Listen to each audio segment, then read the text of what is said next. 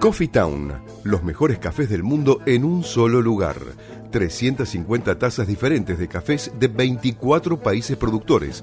Coffee Town.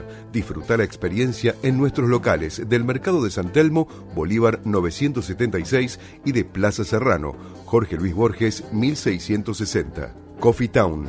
Venía a experimentar el verdadero café de especialidad.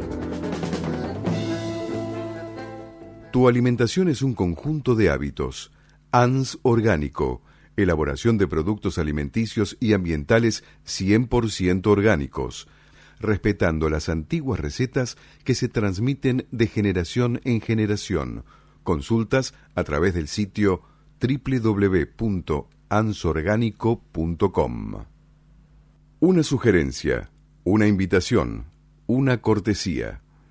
Esto es la propuesta con la conducción de Adrián Silva en Amadeus 91.1.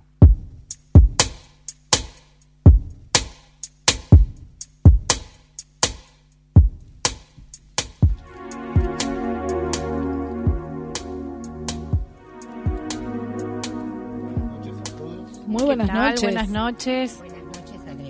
Así es, siendo las 20.03 en todo el territorio de la República Argentina con 17 grados de temperatura y 75% de humedad en la ciudad de Buenos Aires. Bienvenidos a la propuesta radio. Esta es la emisión número 62 de la segunda temporada transmitiendo desde los estudios de Radio Amadeus FM 91.1. Muy Saludos a Karina Alonso que nos estás escuchando. Saludito a Tenemos Cari. Facebook Live, también a Mariana Gauna que están ahí en una exhibición de danza. Muy bien. Así que bueno, comenzamos como siempre con toda la cartelera en un instante y guía de espectáculos para aprovechar este fin de semana, además de los regalos para los oyentes, entradas para obras de teatro y stand-up. Nos visitan hoy en minutos eh, una, de las protagonistas de El caso de la mujer que no quiso hacer un jarrón y María Victoria Filippini es la, la actriz quien está acá, bueno, Sí. nos va a contar sobre la obra y vida de Salvadora Medina Honrubia, de quien es que sea ¿De quién basa está, la obra, está ¿no? basada la obra exactamente? En la segunda hora nos visitará el profesor nacional de educación física, es licenciado también, Juan Pablo Pérez, triatleta, participante del Ironman en Brasil en cinco oportunidades, líder del running team Potencia Aeróbica junto con Victoria Di Paolo. Y además este van a venir dos personas más en el cual colaboran con el merendero Pancita Llenas de Virrey del Pino. Y van- también va a estar dos protagonistas de la de un espectáculo circense que es un domingo, circo contemporáneo. Sofía Galano y Gabriela Parigi son quienes van a estar acá en la mesa con nosotros. Y por supuesto vamos a después de la cartelera y la guía de espectáculos vamos a empezar con la columnista la licenciada Silvia Osejevich en la columna Pensamiento en Movimiento, que viene desarrollando la teoría freudiana del sueño, que hay que estar atentos, ¿no? Y sí, que hay que estar atento ¿Qué más? Atento Ah. a qué? A lo que vas a, a lo que hablar. vo- a lo que yo voy a plantear sobre los sueños Ujú. Y esto que dice. Invitas también a los oyentes, ¿no? Por Que- supuesto que invito a los oyentes para que puedan hacer preguntas, eh, puedan preguntar eh, e incluso incluir algún tema que quieren escuchar eh, los miércoles, que es cuando estoy yo para Sí, para- responder sobre Sí, el psicoanálisis. Al 43000114 6079 9301 son los teléfonos de acá del, estudio para justamente hacer estos planteos y también para los regalos que próximamente ya lo van a decir en minutitos Carolina y Karina. Y también vamos a estar con la columna de espacio eh, perfectamente perfecto, desarrollada por la psicóloga social y tanatóloga Irene Mónica Ocampo que va a desarrollar un tema indispensable para seguir adelante a pensar de los inconvenientes que se nos presentan en la vida, la resiliencia. Bueno, chicas, todos ustedes. Bueno, vamos a comenzar con la cartelera entonces. Tenemos este jueves 6 de junio, va a haber 12 degustaciones eh, anual, de- eh, que se hace anualmente, eh, de las bodegas López. López de punta a punta. Creo que son 42 degustaciones de vinos, va a haber. Realmente segunda ¿Eh? Mañana te digo. Después, Mañana bueno, digo acá nuestro nuestro conductor Adrián Silva va a estar presente, así que bueno, la, la semana que viene nos enteraremos de cómo estuvo el evento. Viernes 7 de junio a las 19 horas en el cinco- ciclo cultural de la Asociación Amigos del Tranvía presentan un siglo transportando a los porteños. Van a presentar la obra Las Brujas de la A por Roberto Luis, conferencia audiovisual.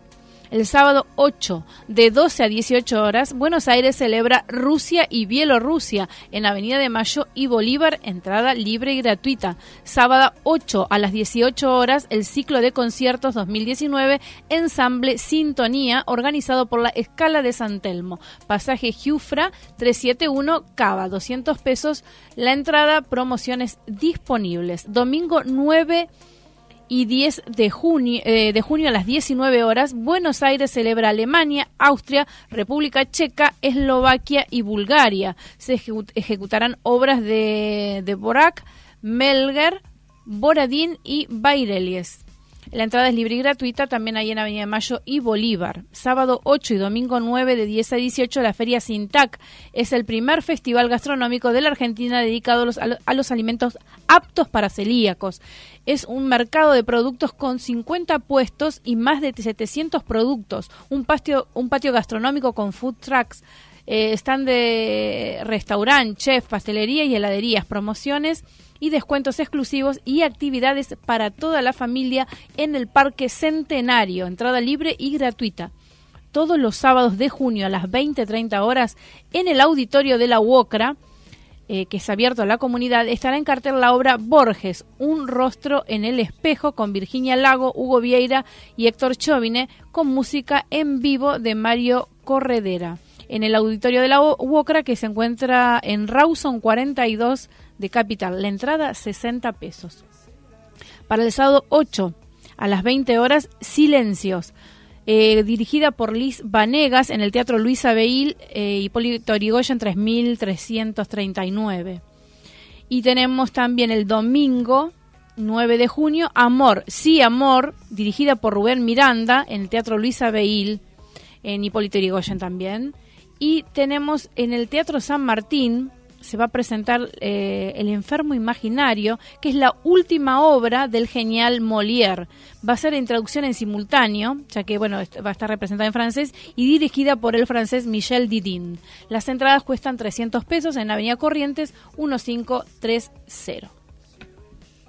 Quiero agregar que Nuova Armonía e Italia 21 presentan en el Teatro Coliseo Concerto Verde, con Stefano Boliani en piano, Orquesta Sin Fin, con música de Stefano Boliani, Diego Schisi y Ezequiel Mantega, el miércoles 19 de junio a las 20 y 30 horas en el Teatro Coliseo. En la página del teatro tienen toda la información y las consultas para las entradas. Y también eh, tiene que hay algo, ¿no? Con Salamone. Hoy, hoy se cumplen, eh, hoy es el, digamos, sería el cumpleaños de... el- ¿De quién? Del arquitecto Francisco Salamone, porque nació, ya falleció en el año 1959, el 8 de agosto, y nació un 5 de junio, pero del año 1897. Así que bueno, hoy se conmemora el aniversario de su nacimiento. Claro, nacimiento. Y Eh, también Día Mundial del Medio Ambiente, El ¿no? medio ambiente, sí. Así que, ¿eh, ¿regalos? Regalos, sí, tenemos un montón, como siempre. Tenemos, eh, llamando, por supuesto, al 4300-0114 y al 6079-9301. Tienen tres pares de entradas para una para todos, stand-up en el Paseo La Plaza, Sala de Cavern, Buenos Aires, en Avenida Corrientes, 1660, los domingos a las 21 horas un par de entradas para El caso de la mujer que no quiso ser un jarrón en el Astrolabio Teatro, Terrero 1456 Villa Crespo, domingo a las 20 horas, gentileza de Octavia Comunicación. Un par de entradas para Rayito de Sol, los sábados a las 20 horas en el Centro Cultural 25 de Mayo, también gentileza de Octavia Comunicación tres pares de entradas para lo de la mesa 10, el domingo 9 del 6 a las 19 horas en el Teatro El Vitral, Rodríguez Peña 344, compañía de los hermanos Macondo. un par de entradas para Silencio. Sábados a las 20 horas en el Teatro Luis Abel, Hipólito Yrigoyen 3133 y un par de entradas para Amor, sí, Amor, domingos a las 19 horas en el Teatro Luis Abel también en Hipólito Yrigoyen 3133 de esta capital. Muy bien, Adrián, estuviste, sabemos que anduviste comiendo comida africana. Sí, pero antes le voy a mandar un saludo a Gabriel Mota. Bueno. Que te- les manda saludo a ustedes que andan trabados. Gracias, Bueno. gracias Gabriel. No, eh, perdona que estemos trabadas, no vamos a tratar de destrabar en cualquier momento nomás. eh, Sacan la lengua en la mesa y le hacemos ahí, ahí estamos. Tran, cuac. Sí, Un saludo, estuve en, en Villa Crespo, estuve en el, el Buen Sabor Africano, El buen sabor. ahí en Camargo y La Valleja. Así que vos. bueno, con Maxim Tocuono, así que ¿Es el chef? es el chef. Y el Eh, dueño, ¿verdad? eh, sí, es el dueño Sí. de ahí, de- de- es de origen de Camerún. Así que bueno, hoy ¿Qué plato comimos- degustaste? ¿Qué plato típico? Y ahí comí una corvina con Bueno, una corvina. sopa. O sea, son todos platos de, de olla, como le dicen. Sí, sí. Este, pero la verdad que los sabores Sí. exquisitos. Exqui- Vos, vos Yo sos estuve- vecina de ahí, así que estás muy yo cerquita. soy- ¿eh? Sí, sí, soy Así vecina. Yo estuve en eh, yo fui también hace un tiempito, estuve degustando también el Los buen platos. sabor africano. Mirá Sí, Karina estuvo. Yo probé corvina y Karina probó un plato también de carne de cerdo, pero la verdad que una mejor que las otras, los platos que él hace, la verdad que eh, la- vale la pena ir a. La Valleja y qué? y Camargo. Y Camargo, sí, El, re acom- cerca. el acompañamiento de la... ¿Cómo se llama? No es la papa, ¿cómo se dice? La La mandioca. mandioca. Ma- ah, La mandioca. La mandioca mandioca frita, frita. pero no es la fritura que nosotros por ahí Mm. conocemos como una papa frita y eso no, sino que bueno, son las barras de, de- de Otro la mandioca, otro proceso y crocante. Una Ah, cosa crocante, claro, pero muy, sí. muy... Bueno, ya a esta hora de la noche me dieron hambre, me dieron, Sí, me, sí. me abrieron el apetito, yo ya estoy imaginándome esa mandioca frita y bueno. No, y la, La ensalada verdad- de frutas riquísima también, porque es muy fruta, particular, y ¿no? después había una trenzada que mm. estaba hecho con la masa que acá me hizo acordar los buñuelos de mi viejo Ah. cuando hacía de chico, entonces este que hacía con con dulce de batata adentro de todo, entonces este que es como una especie de bola de fraile, pero bueno, más a nivel más casero, sino que es otro otra masa. Y esto también, pero una trenza. Es un postre sudafricano y también tiene un relleno que es como si fuera con leche condensada, un par de cositas, pero muy sabroso también. No cae para nada pesado, al contrario. Es- te abre más el apetito. Todo el like me imagino, ¿no? Todo la hay, todo hay. Con- cerrando con un cafecito. Ahora, que- comer rico y like es muy difícil, ¿no? No, No, yo tampoco no creo. ¿No? no. No sé, pero a mí Se la come muy Ay, con- las milanesas con papa frita, el bife a caballo, eso... Pero ya fue. No, se Es puede comer es riquísimo y light. Sí. Así que bueno. Bueno, no sé. Es un- un- un de lugar cada para- uno, de cada uno. Sí. Bueno, un saludo para Paula también que nos atendió muy bien, así Mm. que y a Maxim, así que bueno, es un Bueno. lugar para, para ir a conocer Sí, Camargo y La Valleja. Y recomendar. ¿Cómo Bueno. se llama el lugar entonces? El buen sabor africano. El buen sabor africano. Así que bueno. Bien. Volvemos. Pensamientos en movimiento. Coloreando la vida desde el diván y el arte. La licenciada Silvia Obsejevich. ¿Qué tal? Buenas noches, Silvia. Buenas noches, Adrián. Buenas noches, chicas. ¿Qué tal? Bien, Buenas noches, ¿cómo la está licenciada Silvia? Silvia Sejevich es matrícula provincial 91559 y ¿qué nos a? Bueno, hoy vamos a continuar, como yo planteé, sobre los sueños, Sí. sobre la teoría freudiana de los sueños. Pero quisiera comenzar por responder a un oyente que el miércoles pasado nos estuvo escuchando desde Miami con Abril, una jovencita de 20 años que en la universidad de allí iba a estudiar psicología, pero se pasó a sociología. Entonces quisiera aprovechar hoy a aclarar un gran equívoco que existe entre la psicología y el psicoanálisis. Hay una distancia abismal entre ellas, entre la psicología y el psicoanálisis. Tan es así que el mismo Sigmund Freud le pidió a Carl Jung que en un comienzo había sido su discípulo, pero luego le pidió que se retire de su círculo de trabajo, que a su escuela la llame Escuela de Psicología. Esto es lo que Freud le pide a Jung.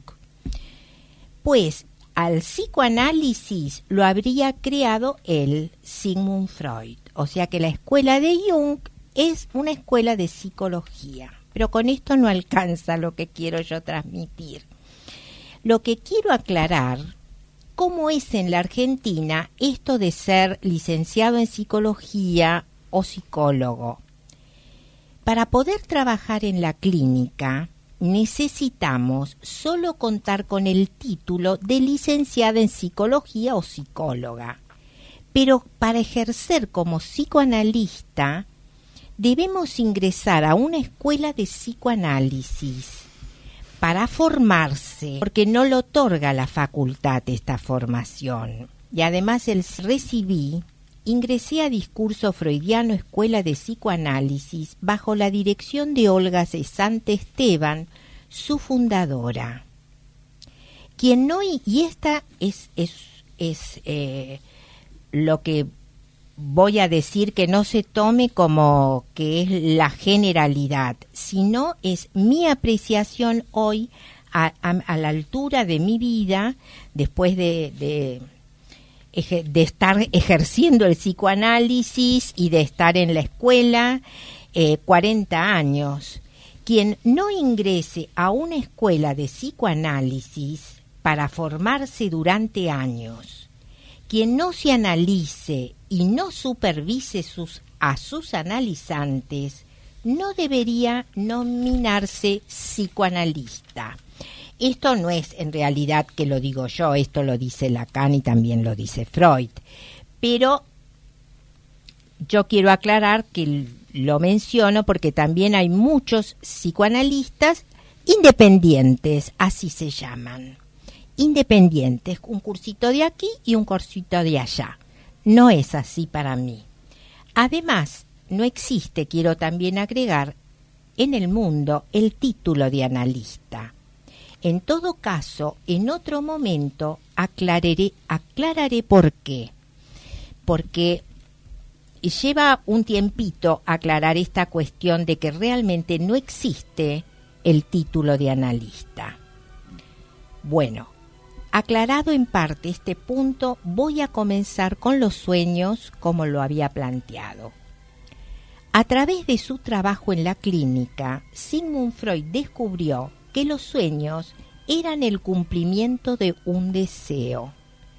Y a partir de ese momento, sus analizantes comenzaron a soñar y a traer sueños para demostrarle a Freud que estaba equivocado que no eran un cumplimiento de sus, de sus deseos, sino al contrario.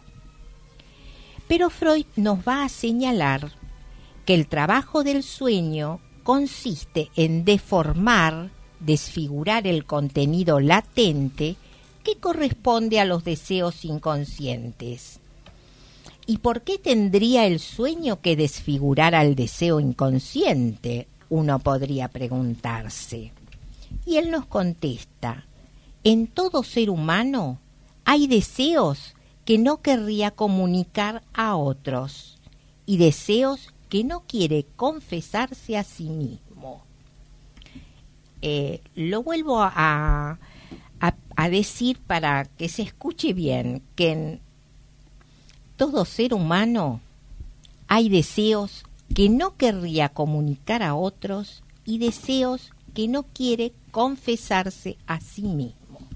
Entonces, decimos que los sueños están desfigurados y el cumplimiento de deseo se disfraza en ellos hasta hacerse irreconocibles, porque hay una repugnancia o un rechazo contra el deseo inspirado por él. La desfiguración onírica aparece como un acto de la censura. Entonces Freud nos dirá, la esencia del sueño expresa lo siguiente. El sueño es el cumplimiento disfrazado de un deseo sofocado, reprimido. Por eso, como les dije la semana pasada, los sueños deben ser interpretados solo en el consultorio de un analista, pues los sueños se insertan en el encadenamiento psíquico, es decir, es decir, en las ideas que nos habitan y que desconocemos, que, y que estas cuestiones, que son las ideas que nos habitan, construyen nuestros síntomas y que por supuesto tienen que ver con nuestra historia. Para traer hoy, elegí el punto de los sueños típicos, que son los sueños de la muerte de seres queridos, el sueño de turbación por desnudez, el sueño de, de exámenes y otros. ¿Qué son los sueños típicos? Son sueños que casi todos han soñado del mismo modo y de los que solemos suponer que también tienen el mismo significado. Hoy voy a tomar el sueño de la muerte de seres queridos, que él divide, Freud, en dos campos. Cuando el duelo no nos afecta en el sueño, de modo que al despertar nos asombramos de la falta de sentimientos. Ese es un es una clase de sueño, pero no lo voy a tomar a ese, voy a tomar a este segundo. El segundo, cuando sentimos profundo dolor por esa muerte y aún dormidos, rompemos a llorar amargamente. Estos expresan el deseo de que esa persona muera. Y aquí Freud nos dice, nos dice lo siguiente, ya sé, se van a enojar conmigo, me van a, mm, me van a insultar, pero esperen un poquito, que todavía no terminé de aclarar de qué se trata. Es decir, estos sueños donde los deseos se figuran como cumplidos, no son siempre deseos actuales pueden ser deseos expirados, archivados, enterrados y reprimidos, a los que sólo por su reaparición en el sueño debemos atribuirles una suerte de supervivencia. Yo hace tiempo tuve un analizante, una jovencita, que se despertó llorando porque su padre había muerto en el sueño y cuando se despierta, se pone contenta y dice, ay, qué suerte, era solo un sueño. Pero en ese entonces ella había reconocido que muchas veces le había deseado la muerte a su padre porque, bueno, no se llevaba en esa época muy bien con él. Entonces, son deseos que mm, son deseos que no tienen actualidad.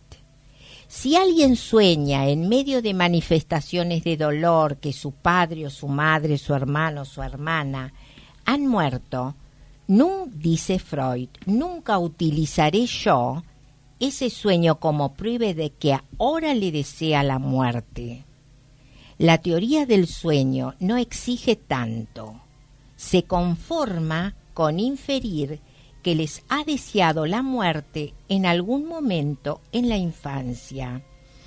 Y yo, la verdad que tuve la suerte, porque en la escuela un día un analista hizo la presentación de un sueño que yo lo había leído también, lo había leído que lo había, mm, le había acontecido a Freud. Una mujer, que era la paciente de esta analista, comenta que estando ella embarazada había soñado con la muerte de, de, su hija, que en ese momento tenía 15 años o 18, no importa.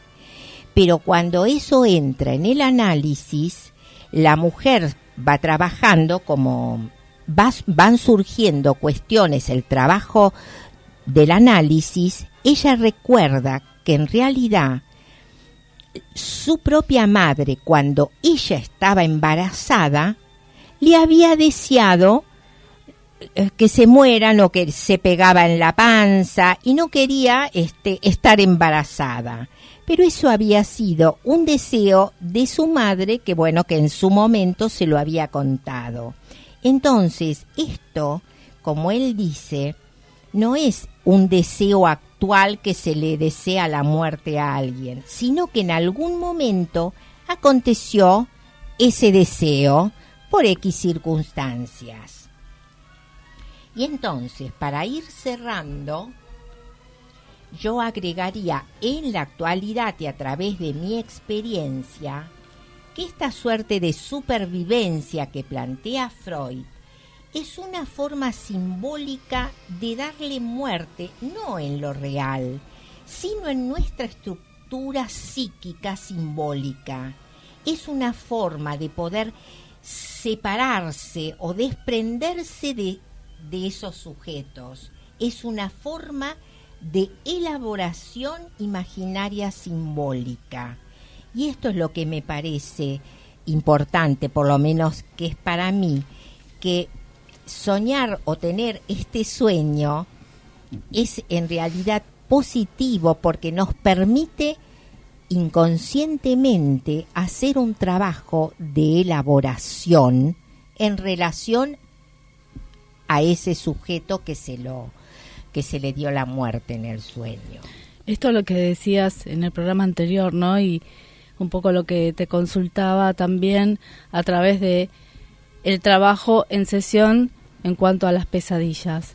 Sin duda, estás relatando, nos estabas comentando recién sobre un, analizante en particular que había tenido esta experiencia de despertarse angustiada. exacto, llorando. bueno, entonces, esto tiene que ver con eso, con el eh, claramente, y es algo subjetivo y que depende de cada uno, individual. Por supuesto, siempre. Y lo que está claro es que trae, digamos que hay, hay un hay algo reprimido que es necesario que salga a la luz y trabajarse.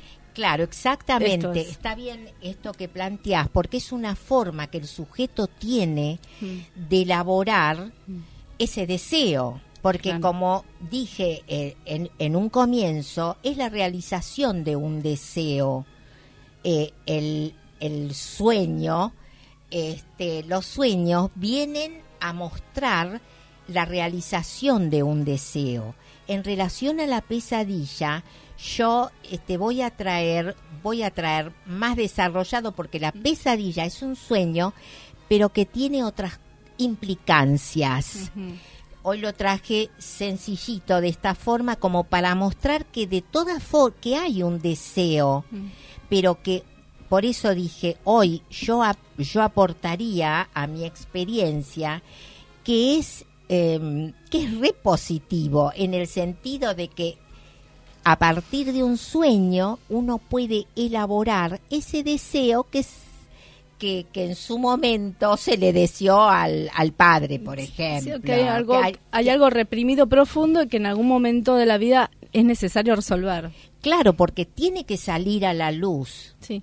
Y entonces, como decía, como él, él dice que al final el, este, en los deseos, este, como son deseos reprimidos, el sueño es el cumplimiento disfrazado de un deseo sofocado. Pero a veces este, pasa que cuando uno es chico, eh, no tiene esa noción, ¿no es cierto? Y a veces, o uno a veces dice, uy, viste cuando se pelea con alguien y dice, güey, este por qué no se morirá. Tenemos esa costumbre.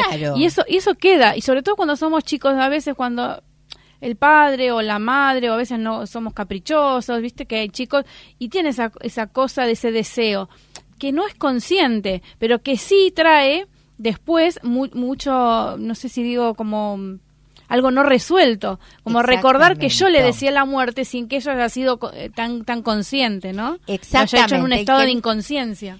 Y siempre es así, pero no solo de los niños, él trae, él marca mucho Freud Sí. en, real- en relación a los niños, pero los adultos también, ¿viste? Sí, sí, ¿Cuántas obviamente, por eso te digo que a veces dice, uy, ¿este por qué no se morirá? Porque- y es una cosa que es un decir a veces, pero es un decir que queda después como muy grabado, Y ¿no? porque también depende de las conexiones que, que ese sujeto tenga para con el analizante, Claro. por ejemplo. Entonces, porque muchas veces puede pasar y no pasa nada. Claro, sí, sí. Sí, pero depende la conexión Claro, que claro, haya obviamente. inconsciente con ese Exacto. sujeto. Perfecto, Silvia. Bueno, El próximo miércoles con las pesadillas, entonces. sí, el próximo miércoles voy a traer sobre las pesadillas. Bueno, muchísimas gracias Silvia, entonces creo que queda algo más por decir. No, no, bueno, no. muchísimas gracias por tu aporte, gracias como siempre. Y bueno, será hasta la próxima conmigo. Hasta el próximo miércoles. Miércoles, exacto, gracias.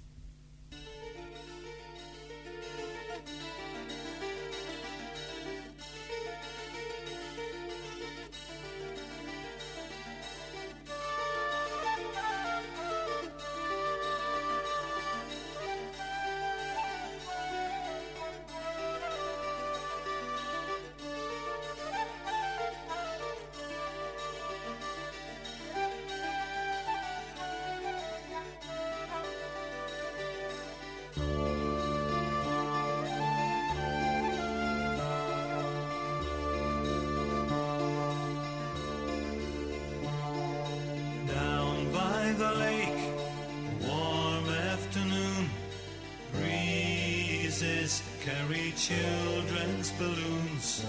Once upon a time, not long ago, she lived in a house by the grove, and she recalls the day when she left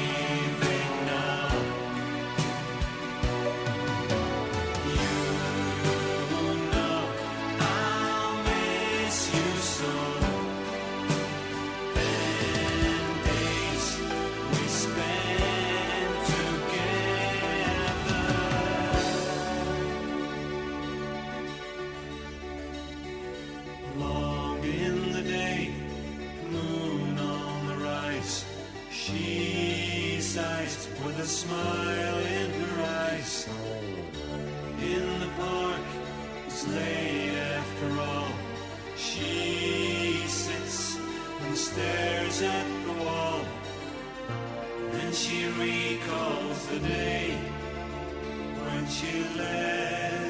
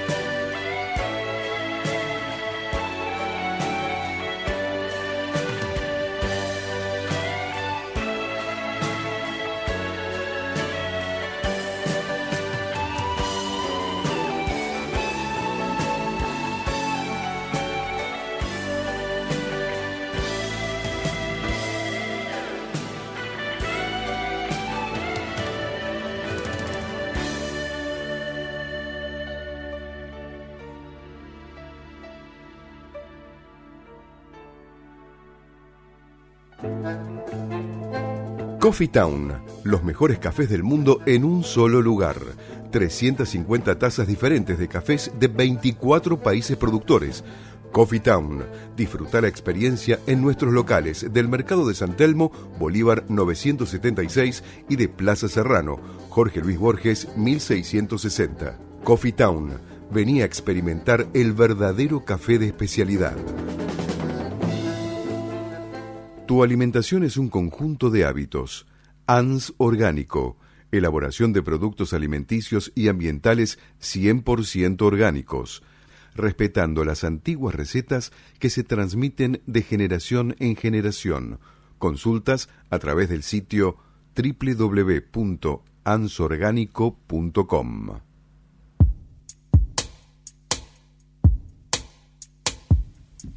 Bueno, hemos vuelto de... Qué linda música. Bueno, la musicalización está A cargo producida a cargo por Ricardo Piñero, que es Bien, además del operador y musicalizador, también está de la propuesta radio. Lo que acabamos de escuchar es Los largas despedidas me ponen triste de Camel.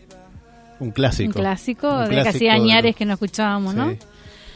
Bueno, tenemos a... Bueno, Vamos a la cartelera, Sí. a los regalitos que tenemos hoy.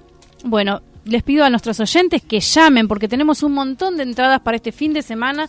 No dejen de aprovecharlas. Llamen al 43000114 o al 6079-9301 en el horario del programa de 20 a 22 horas. Podés elegir entre las siguientes funciones de teatros, libros y demás. Tres pares de entradas para Una para Todo show de stand-up en el Paseo La Plaza Sala de Cavern, Buenos Aires, Avenida Corrientes 1660, domingos a las 21 horas. Un par de entradas para el caso de la mujer que no quiso ser un jarrón en el Astrolabio Teatro, en Terrero 1456, Villa Crespo. Los domingos a las 20 horas, gentileza de Octavia Comunicación. Un par de entradas para Rayito de Sol, los sábados a las 20 horas en el Centro Cultural 25 de Mayo, gentileza de Octavia Comunicación. Tres pares de entradas para los de la Mesa 10, el domingo 9 de, ju- de junio a las 19 horas en el Vitral, Rodríguez Peña 344, compañía de los hermanos Macondo. Un par de entradas para Silencio, sábado a las 20 horas en el Teatro Luisa Beil, Hipólito Yrigoyen 3133 de Capital Federal. Y un par de entradas para eh, Amor, sí, Amor, domingos a las 19 horas en el Teatro Luisa Beil, Hipólito Yrigoyen 3133 de Capital. Recuerden, llamen desde las 20 a las 22 horas en el horario del programa al 43000114 o 6079-9301. Bien, les recuerdo también a los oyentes que Nueva Armonía e Italia 21 presentan en el Teatro Coliseo Concerto Verde, con Stefano Bolani en piano, Orquesta Sin Fin, con música de Stefano Bolani, Diego Schisi y Ezequiel Mantega.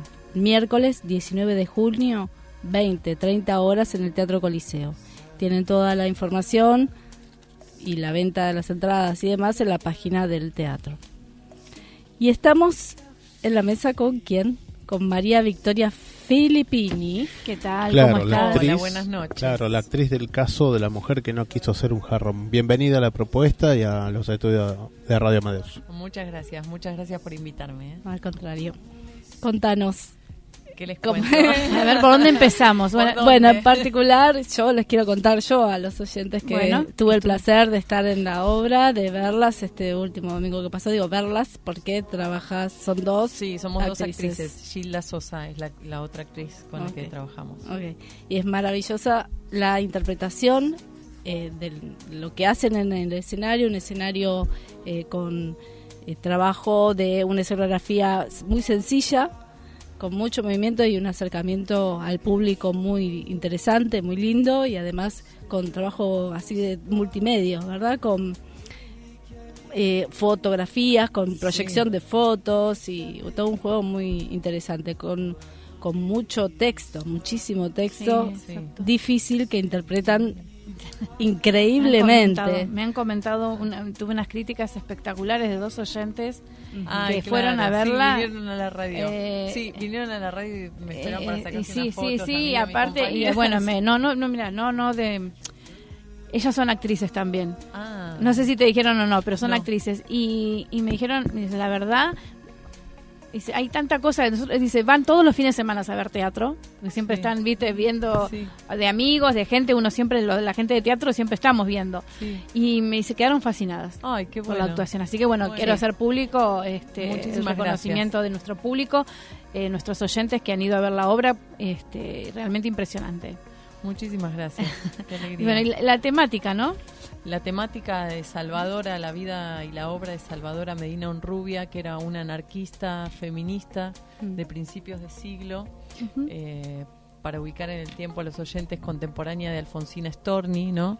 Y que fue silenciada por digamos por la historia oficial se Sí. la conoce a ella mm, eh, más que por su, su trabajo literario que tie- que es vasto y que tiene mucha poética y dramaturgia escrita y también ensayos se la conoce más por haber sido la mujer de Natalio Botana que fue el director Claro. del diario Crítica no entonces, eh, nuestro deseo con este trabajo que nos llevó más de un año de, de rastreo, de información y de investigación y de leer materiales, porque realmente era difícil encontrar material de ella. Claro, claro. Lo más conocido es la obra Las Descentradas, ¿no? Que esa, esa obra se puso, la acá en Buenos Aires la dirigió Evalac, eh, creo que en el 2012, eh, pero de ella misma no es mucho lo que hay, de su obra literaria y de su vida, ¿no?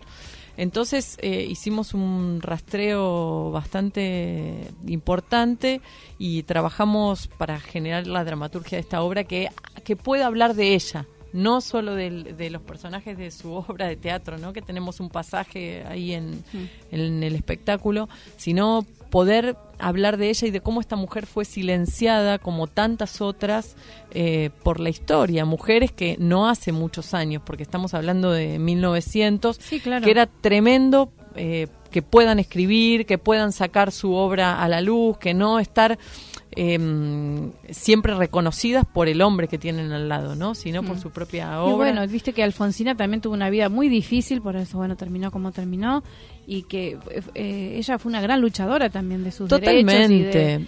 y- y- Y Alfonsina se la conoce, Alfonsina fue una fue militante política de alto nivel y mucho de eso no se conoce. tener un hijo de soltera también le costó varias críticas, ¿no? Uf, un, un montón, ¿no? E- Ellas militaban juntas. Pero bueno, un poco la intención con este espectáculo es eh, hacer como sacar a la, a la luz las voces, en este caso de Salvadora, pero también haciéndolo extensivo a otras mujeres Claro. que, Ocampo es contemporáneo, Ocampo. Oca- es contemporáneo Claro. Campo. La diferencia con Victorio Campo, que Victorio Campo pertenecía a una clase aristócrata. claro, ella sí, Entonces no, ocupaba otro rol en la Sí. sociedad. Salvadora no era de Alcurnia. Salvadora venía de Entre Ríos, Claro. de una familia de su madre. Es humilde. Su madre fue artista de circo. Eso es muy. Mm, se- le decían brasitas de fuego. Eso es Ah, muy, muy, bueno. Muy interesante, Sí, ¿no? sí, sí. eh, y, mm, y maestra rural.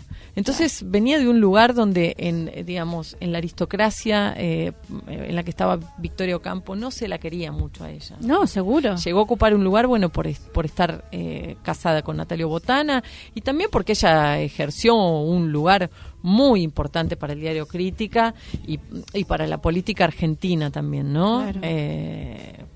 Bueno, en, en la obra hay un pasaje donde contamos también la carta que ella le manda a Uriburu cuando la meten presa, ¿no? Eh, porque junto con Natalio Botana en el diario Crítica intervienen para el derrocamiento de Irigoyen, después sube Uriburu y Uriburu, eh, bueno, los mete preso a ella por anarquista y bueno, a Natalio Botana un poco por traidor y por las maniobras que, que había con el quinto poder como sigue sucediendo. ¿no? La prensa, la sí. prensa, La prensa. Que, que tiene un poder tremendo. Eh, así que Es todo un desafío esta obra. La verdad que un trabajo intensísimo. Como me decís, Sí. de hace un año que estuvieron buscando eh, información y demás. sí, sí, Y la consiguieron porque no es fácil, digamos, hacer, hablar en boca de, digamos, de una persona que no Sí, está sí. y, Eh, y de manera tan clara y expresarlo con tanta pasión. digamos. Sí, hay, no nombré a Andrea Ojeda, es la directora de Sí, este espectáculo. yo hacemos e- decir, sí. hacemos La equipo. escritora y directora, ¿no? Sí, el- el- la escritora som- escritoras somos las escribieron las tres. Ah, las tres, pero realmente Andrea Ojeda tuvo eh, ahí un, un rol fundamental con la dirección y con, bueno, la gente no vio el espectáculo, pero tiene un dispositivo que es como central. Sí. eh, en, en el desarrollo de la escena, que es un dispositivo sí. escenográfico, ¿no? Sí. Donde van sucediendo cosas. Eh, me perdí. No sé qué estábamos hablando. No, que decía que es todo un des- que es que un es todo un desafío, desafío. eh, sí, el desafío de, de la construcción a partir de esta investigación, sí. Hay algo que contamos generalmente que es que mi compañera en, mientras rastreaba libros fue no sé, no encontrábamos, no encontrábamos, Claro, as- eh, sabíamos que había un libro que se llama El vaso intacto de ella, no lo podíamos encontrar y encontramos uno solo añejado en la biblioteca del Ministerio de Educación y ni siquiera le pudimos sacar fotocopias, le sacamos mi compañera ¿Con le sacó fotos con el fotos al- con, el- con el Ah, celular y después los transformó en PDF para poder sacar algunos textos que están en, en la obra también, ¿no? Eh, ¿Y de quién fue la idea inicial? la idea inicial en realidad vino, no, no buscábamos a Salvador, estábamos buscando hacer una obra que sabíamos que iba a dirigir Andrea de una dramaturga latinoamericana, porque sí sabíamos que queríamos hacer un trabajo eh, sobre mujeres que no estén muy reconocidas. Claro, ¿no? exacto. Eh, y en el medio de la búsqueda aparecen las desentradas, que nos interesó mucho, pero eh, aparece la carta que Salvadora le manda a Uriburu. Mm. Y cuando leímos esa, esa, Esa carta, carta. dijimos, esta mujer es tremenda, dónde estaba, cómo es que no la conocemos y empezamos a buscar y empezamos a encontrar y a encontrar cosas, la carta que le manda a Eva Perón, eh, a ver la participación activa que ella tenía, ¿no? La militancia, ella después dirigió por cinco años el diario también, de esto Mm. no se sabe mucho, ¿no? Entonces dijimos, bueno, hay que ver, hay que escribir de ella, y bueno, ¿y cómo hacemos? Y ahí empezó todo un trabajo... Eh, Histórico, Importante, ¿no? histórico. Una reconstrucción bueno, vendría a ser, ¿no? ¿Y por qué el título? el caso de la mujer que no quiso ser un jarrón. Hay que ver la Porque, claro, hay que ver la obra. Sí, sí, bueno. Pero digamos que mm, hay para una época, hay como un, un mote que se les ponía a las mujeres de mujer florero, que era la mujer que acompañaba, Acompañaba. Al, al hombre que era el que llevaba la acción adelante, ¿no? Al hombre importante. Y em, Salvadora no quería ser un jarrón, quería tener voz propia, Claro, quería claro, ser sí. eh, Protagon- protagonista de su propia vida y de su propia historia. Entonces, un día... Decisiones, ¿no? que- Totalmente, sus propias decisiones y que parece mentira, ¿no? Em, eh, hoy estamos en un momento eh, donde el feminismo tiene un protagonismo importante en la sociedad y que me alegra profundamente, pero es también una semilla de algo que sucedió, que se sembró hace 100 años atrás, digamos, porque para los que puedan interiorizarse un poco en Salvadora o vengan a ver el espectáculo, hay textos literales que los dice Salvadora, que fueron escritos por ella a principios de siglo y que uno los escucha y dice, pero esto parece que lo estuviera escribiendo alguien que fue a la marcha del Ni Una Menos hace una semana, ¿no? Entonces es como las raíces de muchas cosas eh, que suceden hoy eh, tienen que ver con el pasado y con mujeres que han puesto el cuerpo de una manera eh, impresionante. Yo, ¿no? yo lo, lo, lo asemejo a lo del jarrón, ¿no? Es a la cosificación. Exactamente. La Estamos cosificación. cosifi- La cosificación de la mujer. Habla de eso. La mujer que no quiere ser un jarrón es una mujer que no quiere ser cosificada. Sí. ¿no? Una cosa. Y que, una claro, cosa, porque un claro. jarrón es una cosa, un adorno. Entonces las mujeres de aquella época eran un adorno y bueno, ella se rebeló ante esa, ante Sí. esa, ante la sociedad Bueno, que creo no se revelaban durante todas. ¿no? la historia, no, no de ahora ni de acá, si estamos Sí. hablando de, de historia, historia que tenemos de más o menos uso de, de- de conocimiento de información histórica, Mm. incluso la mujer siempre tuvo en la participación una definición en base a, a un gobierno, un pueblo, algo, ¿no? Que marcaba este para salir adelante, ¿no? Bajo la tiranía de algo, de algo que pasaba, que sucedía. Pero no, ¿qué pasa? No había tantas mujeres como tantos hombres los hay. Y, pero también tiene que ver un patrón, ¿no? Mm. Esto del patriarcado y todas esas Yo creo que no, yo creo que sí había mujeres. Yo creo que no tenían Sí, el sí. espacio. No, Exacto. digamos. O sea, Eh, no le daban el espacio. que no había un espacio. eh, basta con mirar en YouTube eh, algunos algunos videos que están originales de cuando la mujer, de cuando se peleaba el voto femenino, que es tremendo, ¿no? Sí, Eh, la- sí, que, totalmente. que dicen literalmente, la mujer no tiene las mismas posibilidades que un hombre. eh, eh, y Pero eso no estamos es hace hablando mucho. del, de más, más- sí, no, del- bueno, había leído que- unas cartas porque querían después de la Revolución de Mayo querían votar. Ajá. Había una- un libro de Pacho Donel. Y Sí. bueno, querían votar las mujeres. Las mujeres de alta alcurnia querían votar. No, Sí, claro. porque no no estaban al... Al nivel. Al ¿no? nivel del no, hombre. Y si no, y si no podía, no podían ni estudiar. podían ni estudiar, y, que- era- y de hablar de la iglesia, Bueno, y Salvadora Medina Rubio, Victoria Ocampo, otras trascienden porque están en un lugar social Claro. que les permite ser Claro. visibilizadas. Pero pensemos en alguien que estaba en el Chaco en Mm. esa época, que una mujer que tenía deseos de, de escribir. No existía, no existía esa posibilidad. Hay una feminista que no recuerdo en este en este momento el nombre, pero eh, que decía algo, ¿no? sobre las mujeres quemadas en la hoguera, que eran Ah, tratadas sí. de locas, ¿no? Y las Sí. mujeres decapitadas. Si las mujeres tenemos la capacidad de subir a la guillotina, ¿por qué no tenemos la capacidad de subir a las tribunas públicas? Claro. Era eso, ¿no? Para para Sí, para una Sí. cosa sí, para otra para no. matarlas, pero es literal, ¿no? No es Sí. una metáfora y es tremendo. no. Sí, está claro. Claro, Sí. sí. Y aparte que es muy actual. Si bien este esto data, bueno, ella falleció en el año 1972, más o Sí, menos, sí, sí, sí, en el 72 en el barrio Recoleta. ¿no? Mira, qué cosa, era de La Plata. vivía. Ella vivió en La La Plata, Plata. pero después, eh, en realidad, ella nació en Entre Ríos, Ah. en Gualeguay. De ahí se va a Rosario, cuando ella queda embarazada de un hombre que no quería reconocer a, A su hijo, su su hijo. Se va con su hijo a Rosario, ahí porque había una gran actividad anarquista, ¿no? Ella era anarquista. Estamos hablando de una chica que tenía aproximadamente 18 años. claro. Empezó a escribir a los 16, entre los 16 y los 19. Ahí en Rosario conoce a Alfonsina Storni. Después eh, se van para La Plata y después van a Buenos Aires y ahí empieza la historia que es la que la que conocemos, eh, que conoce a Natalio Botana y demás. Eh, pero ella tenía su primera obra escrita, Alma Fuerte, la lleva a los 19 años, mm, digamos, con un chico. Es- era una cosa totalmente Sí, atípica. claro, sí, tal cual. muy Tengo una preguntita. ¿Cuánto Sí. tiempo le llevó el ensayo de, de, de la obra? Y casi otro año. Un año. un año de preparación y un año de Y ensayo. sí, sí, sí, porque nosotros, primero, la estructura que tenemos ahora, que, que es el, el espectáculo que tenemos ahora, primero fue otra cosa. Gilda Sosa escribió a partir de la, de la investigación una primera estructura teatral que empezamos a ensayar y que después nos dimos cuenta que le faltaba algo, porque nosotras queríamos hacer, no queríamos hacer un documental, queríamos hacer teatro y ver cómo se presentaba esta ficción, esta relación entre dos mujeres, ¿no?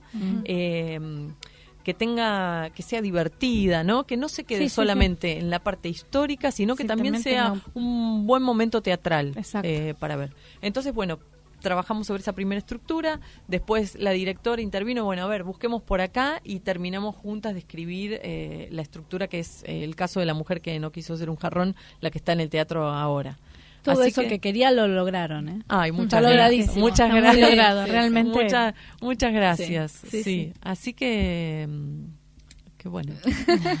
Pero es que eso sí es verdad. Realmente, realmente. verdad, este, y, aparte que lo tomaron justo en un momento muy muy crítico, ¿no? Justo de Sí. en este momento que se está retomando este tema en Sí. nuestro país y bueno, este como que tuvo más más vigencia eh, y poder ver que hubieron otras mujeres que no esto no es de ahora, la lucha no es de ahora, sino que viene de años. Esto lo pasó Sor Juana Inés de la Cruz y pasó, o sea, me, me vienen a la memoria estas mujeres, ¿no? Sí, Este, bueno, eh, Sor Juan Inés de la Cruz tuvo que meterse a monja sí, para poder exactamente. escribir. Ella no quería ser monja, por eso dice yo la peor de todas. Pero dijo, en el único lugar donde no me van a joder va a ser acá, Claro, metiéndome a monja y voy a poder pensar en lo que quiero y tener un pensamiento, entre comillas, libre. Y aparte la madre la obligaba a casarse y como no conseguía un candidato porque la madre tenía una reputación muy mala, Sí. entonces no, no conseguía un candidato, tuvo que entrar a- a- al convento y era el único lugar donde ella podía estudiar. Sí. Tenía acceso a los libros y a, y a poder escribir porque no había otra manera. Y así que vos mirá cómo, cómo la mujer eh, pa- para llegar a esos lugares tiene y, y qué cosificación. La mujer se tenía que casar y donde no conseguías un candidato para casarte y que te mantuvieran, eh, eras una cosa y tenías que irte a la iglesia. Sí, sí, ¿no? sí. No Si teníamos si mucho- mucho- Si no te casabas y era, estabas un poco mal vista, ¿no? Mm, Pobrecita. también, Sí. Pobrecita. también, pobrecita. pobre Solterona, solterona ¿verdad? sola. Claro, ella. sí, sí, sí, también. Entonces, Continúan en el astrolabio hasta Continuamos en el astrolabio hasta fin de junio y después en julio nos vamos de gira por el NOA. Vamos a estar en Tucumán, en Salta, en Jujuy, en Santiago del Estero y probablemente en Catamarca. Aún no lo sabemos. Fantástico, Sí. bueno, pasá después la, la data que la vamos a pasar. Sí. Yo tengo a mis amigos allá en el NOA. Ah, buenísimo. Le pasaremos la información. Sí, sí, sí. para que sí. te vayan. La, la verdad que es un espectáculo digno de, de ver y, y un trabajo de, de- de- de mujeres este, argentinas, nuestras, con un talento muy grande para, para ver, para hacer este trabajo, ¿no? sí. Muchas gracias. Bueno, No, muchas, muchas Gracias gracias. por un beso venir. a- Gracias para todas por las el chicas del espacio. elenco. Bueno, muchísimas gracias. Y gracias por venir. Gracias. Muchas gracias.